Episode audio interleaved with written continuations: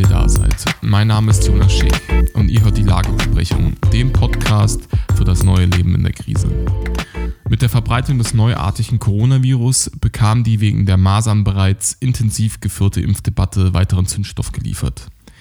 Denn etliche Regierungen um den Globus setzen auf solch einen Impfstoff als den Löser für die derzeitige Corona-Krise, um die nachhaltige Bekämpfung des Virus einleiten zu können, die dann nicht mehr auf Quarantänemaßnahmen oder massives Testen zurückgreifen muss. Die Frage, die die Gemüter nun erhitzt, ist, wenn ein Impfstoff gefunden bzw. entwickelt wird, sollte die Impfung Pflicht werden oder nicht? In unserer heutigen Sendung beleuchten wir das Für und Wider solch einer Impfung, die rechtliche Grundlagen bzw. die rechtliche Grundlage für eine Impfpflicht und den derzeitigen Entwicklungsstand eines Impfstoffs gegen das Coronavirus. Zuallererst, woher kommt die Besorgnis der Bürger, dass eine Impfpflicht wegen des Coronavirus eingeführt werden könnte oder werden soll? Auslöser für die Debatte war ein Gesetzesentwurf von Union und SPD. Darin war die Einführung einer sogenannten Immunitätsdokumentation vorgesehen, um eine entsprechende Immunität nachweisen zu können. Also wenn jemand Corona hatte, dass derjenige dann auch Marker besaß, um zu sehen, ähm, ja, dass er sehr wahrscheinlich immun ist. Vor allem in Bezug auf das medizinische Personal sollte es die Betreuung von Corona-Patienten erleichtern. Doch die Formulierung weckte Verdacht. Das, sie war relativ unklar und äh, man hatte die Befürchtung oder viele sahen darin einen Vorwand, um eine indirekte Impfpflicht einzuführen. Dazu erklärte dann Bundesgesundheitsminister Jens Spahn am Montag, den 4. Mai diesen Jahres, dass die entsprechenden Passagen gestrichen werden soll, gerade auch um die Kritiker zu beruhigen. Bärbel Bass von der SPD bekräftigte, es wird keine Impfpflicht geben. Was davon zu halten ist, sei mal dahingestellt. Ein neuer Gesetzentwurf wurde dann am 14.05. zum Thema im Bundestag erklärt. Aus diesem, also beziehungsweise in diesem Gesetzesentwurf waren dann die entsprechenden Passagen weitgehend gestrichen. Man hatte sie rausgenommen, auch gerade, wie schon gesagt, eben um die Kritiker zu beruhigen. Nichtsdestotrotz halten die Proteste weiterhin an, die sich zum Teil auch eben gegen diese befürchtete Impfpflicht äh, stellen. Und allein am Samstag dem 9.5. in Stuttgart äh, sind an die 10.000 Demonstranten, der Veranstalter spricht von 20.000, auf die Straße gegangen, beziehungsweise auf, haben sich auf einen Platz gestellt. Und äh, das sind beileibe jetzt nicht nur äh, Spinner und Verschwörungstheoretiker unterwegs, sondern auch normale Bürger, die die Angst vor einschneidenden Maßnahmen haben.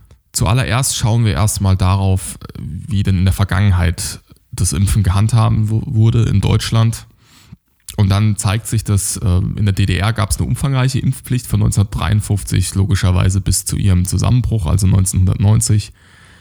Und in der Bundesrepublik war das dann etwas lockerer gelöst. Da gab es dann aber nichtsdestotrotz von 1949 bis 1975 eine allgemeine Impfpflicht gegen die Pocken und danach dann eine zunehmende Lockerung und Beschränkung, die sich dann hauptsächlich nur noch auf Kleinkinder bezogen hat.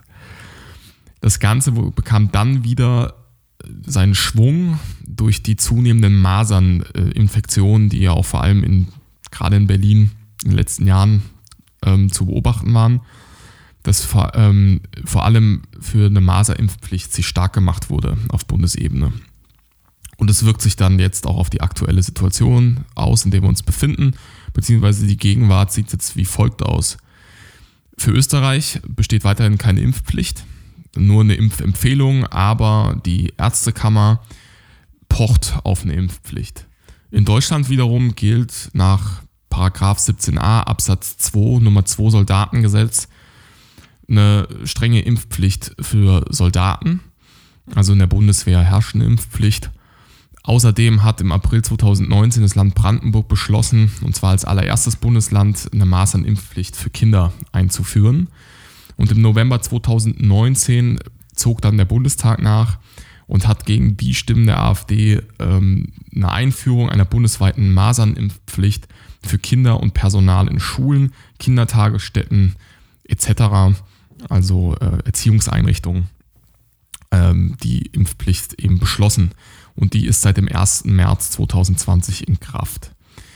Der Grund dafür, wie schon erwähnt, die zunehmende Zahl, zunehmende Zahl der Maserninfektionen.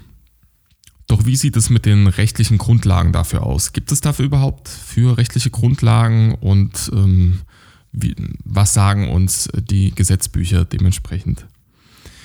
In Paragraph 20 Absatz 6 des Infektionsschutzgesetzes heißt es, Zitat, das Bundesministerium für Gesundheit wird ermächtigt, durch Rechtsverordnungen mit Zustimmung des Bundesrates anzuordnen, dass bedrohte Teile der Bevölkerung an Schutzimpfungen oder anderen Maßnahmen der spezifischen Prophylaxe teilzunehmen haben.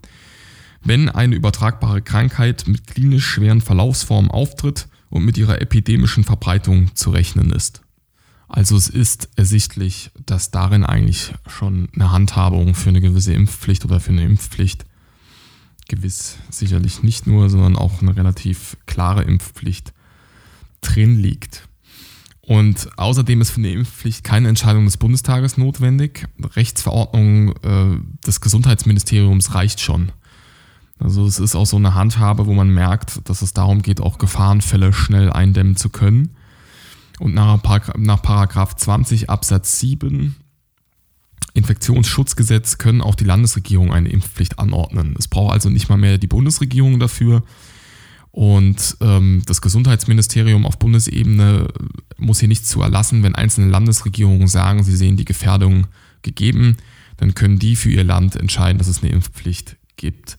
In der Form ist, war das ja auch mit Brandenburg der Fall gewesen, die vorpreschten, bevor es überhaupt der Bund vollzogen hatte mit der Masernimpfpflicht für das Personal in Erziehungsberufen. Und bereits 1957 urteilte das Bundesverwaltungsgericht, dass ein Impfzwang mit dem Grundgesetz generell vereinbar ist. 2016 wurde das Ganze dann nochmal durch den wissenschaftlichen Dienst bzw. durch ein Gutachten des wissenschaftlichen Dienstes des Deutschen Bundestages in dieser Form bestätigt.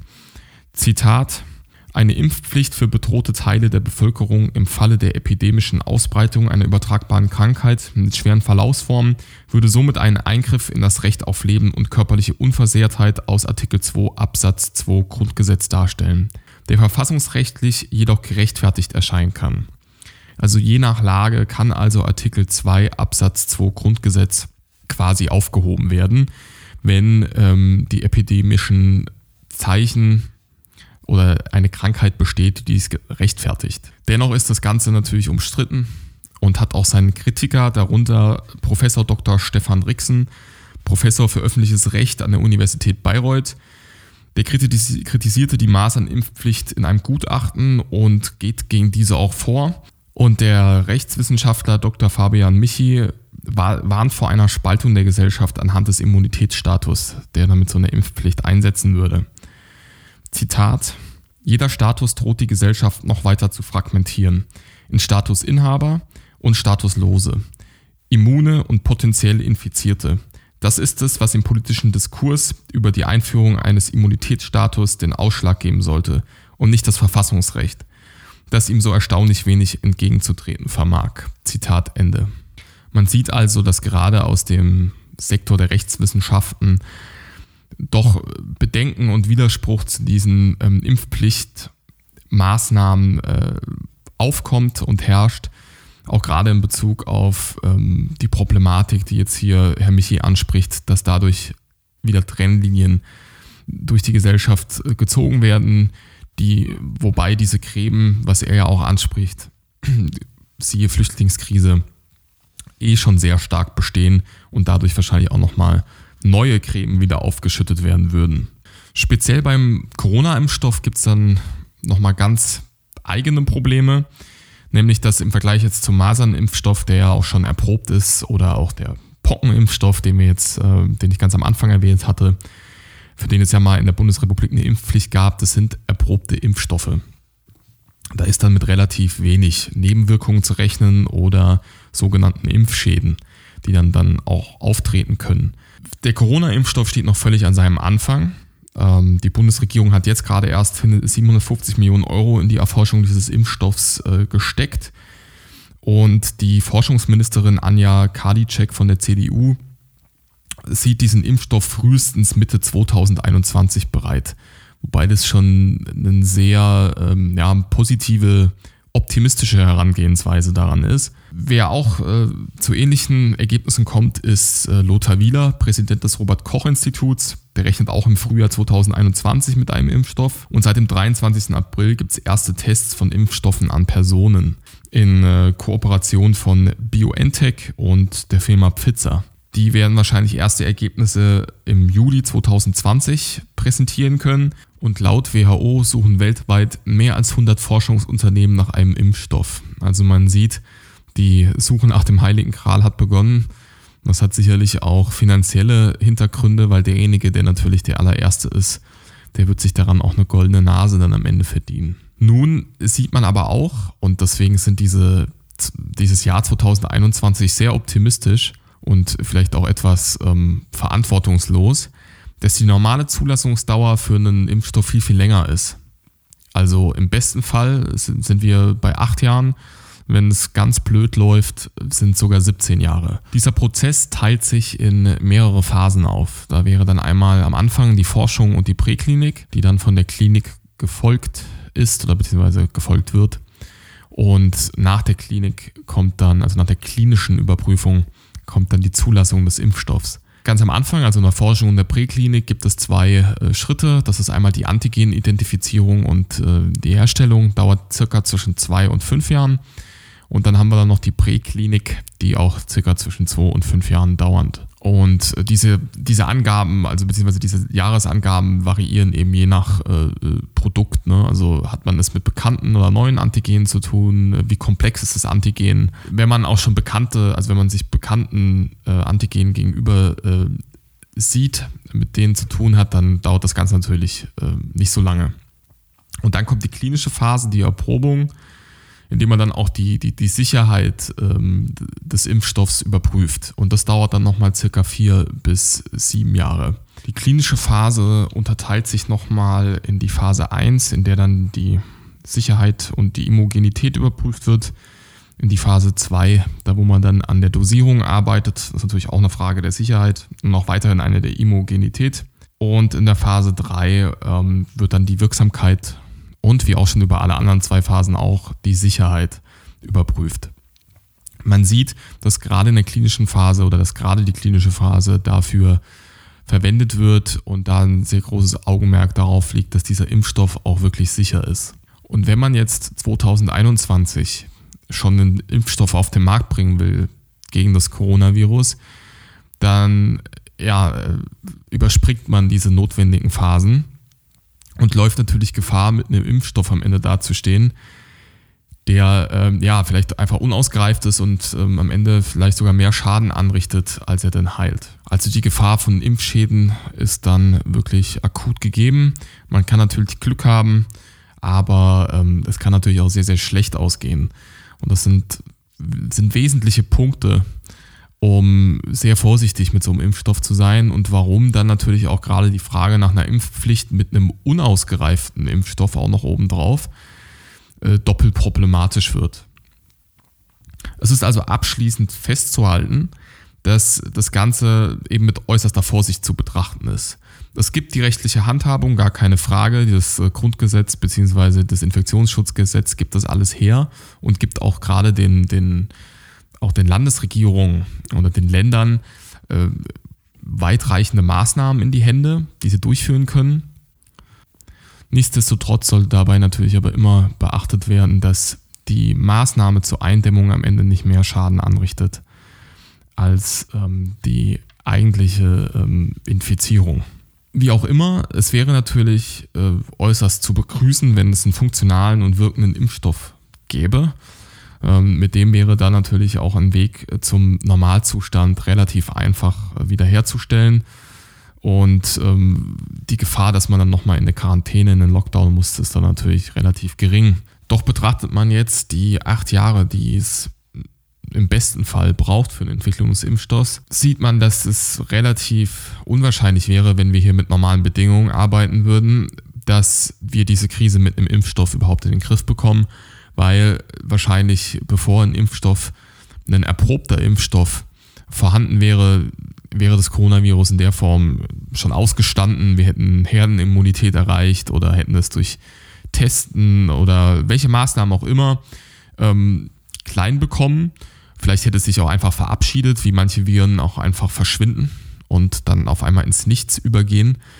Also es ist äußerst fraglich, dass wenn wir mit unter normalen Impfstoffherstellungszuständen äh, arbeiten würden, wir einen Impfstoff am Ende haben, der das Coronavirus bewältigt. Daher sollte dann auch falls 2021, Anfang 2021 ein Impfstoff auf den Markt kommen sollte, der uns als die große Lösung verkauft wird, ja, mit, mit einer großen Skepsis betrachtet werden, weil er dann viel zu kurz, also die Zeit seiner Entwicklung viel zu kurz war. Und unter diesem Aspekt wird auch die Impfpflicht äußerst problematisch, weil hier nicht ein bewährter Impfstoff in Impfpflicht übergeführt werden soll, der nachweislich wenig Nebenwirkungen bis gar keine hat, sondern in dieser Aktion, in dieser Form, wenn man für das Coronavirus bzw. für diesen vielleicht gefundenen Coronavirus-Impfstoff eine Impfpflicht einführt, die Problematik drin steckt, dass man seine ganze Bevölkerung zu einem Versuchskaninchen macht, ähm, an dem dann zu beobachten ist, ob das Ganze jetzt gut geht oder nicht. Also die Frage Corona-Impfstoff, ja, nein, sehen wir ihn überhaupt ähm, in nächster Zeit, bleibt weiter spannend. Sollte sich an der Front was ändern, halten wir euch natürlich auch wieder auf dem Laufenden. Doch von ähm, dem Corona-Impfstoff zurück zu den Protesten. Und zwar hatten wir ja letzte Woche bereits Christoph Berndt auf dem Podcast und gerade vor ein paar Tagen äh, Thomas Thum aus dem Erzgebirge, den AfD-Abgeordneten. Und Christoph Berndt hatte mit Zukunft Heimat beziehungsweise Lars Schieske von der ähm, AfD in Brandenburg beziehungsweise aus Cottbus hatte wieder eine Demo äh, angemeldet. Diese wurde dann erstmal ähm, untersagt. Dann hat das ähm, Landesgericht, wenn ich mich nicht irre, wieder die Freigabe erteilt. Und daraufhin wurde dann die Demonstration erstmal aufgenommen, beziehungsweise die Kundgebung konnte stattfinden. Doch wurde diese dann von der Polizei unterbunden. Diese Vorfälle betreffend hatte ich dann einen Tag später die Gelegenheit, nochmal mit Christoph Berndt zu sprechen. Und dieses kurze Gespräch wollen wir euch natürlich nicht vorenthalten. Daher hier nochmal ähm, unser kleiner Austausch darüber, was denn nun am Dienstag in Cottbus vorgefallen ist. Hallo Herr Bernd, schön, dass Sie sich wieder einmal Zeit für uns genommen haben. Sie hatten ja am Dienstag äh, wieder Kundgebung in Cottbus, beziehungsweise es stand vorher nicht ganz fest. Erst hieß es ja, dann wieder nein, dann kam das Landesgericht und hat dann doch äh, für ihre Sache hin entschieden. Klären Sie uns mal auf, was war denn der ganze Vorlauf zu dieser Geschichte? Hallo Herr Bernd, schön, dass Sie sich nochmal Zeit für uns genommen haben. Hallo Herr Schick. Sie hatten jetzt am Dienstag wieder Demo die zuerst abgesagt worden war, beziehungsweise Kundgebung war es, glaube ich, ja wahrscheinlich wieder, ähm, die zuerst abgesagt worden war von äh, der Landesregierung oder den zuständigen Behörden und dann hat ihnen das Landesgericht äh, doch noch Recht gegeben. Klären Sie uns mal über dieses ganze Tohabo, Kuddelmuddel, was es im Zuge Ihrer angemeldeten Kundgebung gab, äh, mal auf. Ja, also wir hatten ja Dienstag vor einer Woche schon eine Kundgebung, Covid-1984, und äh, die war eigentlich erfolgreich und gut abgelaufen. Das hat einigen nicht gefallen, unter anderem auch der Landesregierung nicht. Die haben sich ja gleich zwei Tage später im Landtag darüber kritisch geäußert. Nun haben wir die nächste Kundgebung angemeldet, eben für gestern, Dienstag. Und da äh, gab es dann diesmal eine Untersagung, weil angeblich wir die, äh, die Sicherheit, also die, die, die, die Kontaktabstände nicht einhalten könnten oder das sicherstellen könnten. Daraufhin hat dann ein Kollege von mir, ein Landtagsabgeordneter Lars Schieske, eine Kundgebung angemeldet auf einem größeren Platz. Und die ist auch untersagt worden und dagegen ist er zum Verwaltungsgericht gegangen. Das Verwaltungsgericht hat dann eine Stunde, anderthalb Stunden vor äh, Kundgebungsbeginn die Kundgebung tatsächlich zugelassen. Und äh, mit den Auflagen, die üblichen, maximale Teilnehmerzahl 50 und alle, die darüber hinaus sind und sich dann auf dem Platz aufhalten, die wurden aufgefordert, äh, spazieren zu gehen. Dem wurde klar gesagt, sie seien keine Versammlungsteilnehmer. So, das waren die Auflagen. Und das hat der Versammlungsteilnehmer auch gemacht. Als wir gestern dann waren auf dem Altmarkt, war erstmal ein Riesenaufgebot an Polizei. Ich wusste gar nicht, dass Brandenburg überhaupt noch so viel Polizei hat. Da waren wahrscheinlich für jeden Demonstrationsteilnehmer zehn Polizisten vorgesehen. Und äh, er ist dann Versammlung, der Versammlungsteilnehmer ist mehrfach aufgefordert worden, äh, anzusagen, die Versammlung besteht nur aus 50 Teilnehmern und alle anderen müssen, dürfen nicht stehen bleiben, müssen sich bewegen, müssen den Platz verlassen oder wie immer. Das hat er alles gemacht. Und dennoch hat die Polizei dann vor eigentlichen Kundgebungsbeginn gesagt, wir untersagen jetzt diese Versammlung, weil äh, zu viele Leute auf dem Platz sind. Na, das hat dann, das hat dann, äh, das hat dann Gefühle erweckt, die so an 88, 89 in der DDR erinnert haben. Die Leute riefen Widerstand. Und dann ergaben sich eben spontane Spaziergänge durch die Innenstadt. Die Polizei hat dann teilweise die Passanten abgeriegelt, hat Platzverweise erteilt. Da wird es jetzt dann wahrscheinlich noch irgendwelche Ordnungsmaßnahmen geben. Also die Polizei hat hier eigentlich in, in einer bemerkenswerten Art und Weise eskaliert, hat eigentlich von Anfang an eher die Situation eskaliert als deeskaliert. Heute war jetzt, wir sitzen ja gerade, ich sitze gerade im Landtag, heute war auch Debatte im Landtag. Der Innenminister kam darauf zu sprechen und auch äh, die Regierungsfraktion, der Innenminister hat eben auch dann diesen quasi diesen Eskalationskurs fortgesetzt. Er hat behauptet, es sei eine illegale Versammlung gewesen gestern in Cottbus. Irrsinnig, als ob das Gericht nicht die Kundgebung genehmigt hätte. Und der CDU-Fraktionsvorsitzende sprach davon, die Kundgebungsteilnehmer seien so gewesen wie die Hamburger Chaoten. Völlig irrwitzig. Äh, wenn man sich das Publikum dieser Kundgebung angeguckt hat, waren sogar Leute mit Kindern bei. Äh, wirklich haarsträubend. Also man sieht, dass zumindest in Brandenburg diese Kundgebung gegen diese Zwangsmaßnahmen von Corona offensichtlich einen wunden Punkt treffen, einen Nerv treffen und dass die politische Führung, also äh, Brandenburg hier, versucht, diese, die Kundgebungsteilnehmer äh, zu demotivieren und einzuschüchtern. Wir werden trotzdem oder gerade erst recht die Kundgebung natürlich fortsetzen. Also Sie wollen nächste Woche erneut nochmal am Dienstag auf jeden Fall. Auf jeden Fall. Wir werden neue Kundgebungen anmelden. Sollten die untersagt werden, wird wieder, wird wieder das Gericht angerufen werden. Und im Übrigen passiert in Cottbus das, was auch überall sonst oder in vielen Städten sonst im Land passiert. Die Leute treffen sich einfach spontan zu Spaziergängen, um kundzutun, dass sie sich äh, diesem Regime, der, diesem Corona-Regime nicht einfach unterwerfen wollen.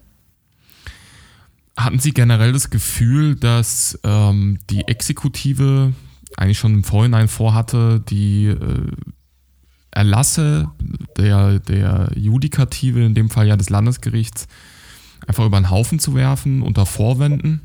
Ja, absolut. Also den Eindruck musste man haben. Äh, allein wenn man das Großaufgebot an Polizei gesehen hat, was da zusammengezogen worden war, das dauert ja ein paar Stunden. Äh, wir, es war ja klar, dass wir gegen die Versagung Widerspruch einlegen werden. Ähm, die hatten sich also im Vorfeld darauf vorbereitet, äh, jede Kundgebung zu unterbinden und dabei spielte es dann offensichtlich nur eine untergeordnete Rolle, wie das Gericht entscheiden würde.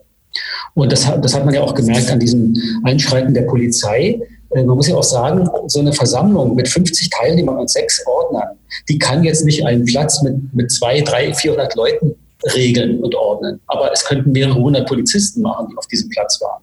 Es ist also völlig abwegig, dass man dem, dem Versammlungsleiter einer eng begrenzten äh, Versammlung auferlegen will, einen großen Platz äh, zu regeln und ähm, entsprechend den Eindämmungsverordnungen sauber zu halten, äh, während die, die Polizei, die das könnte und dazu auch die Vollmacht hat, der Versammlungsleiter hat die ja nicht, nicht eingeschritten ist. War also doch schon eine ziemlich abgekaperte Sache nach meiner Meinung. Ja, dann äh, vielen Dank für Ihre Darlegung der Vorgänge und Ihre Einschätzung zu dieser Problematik.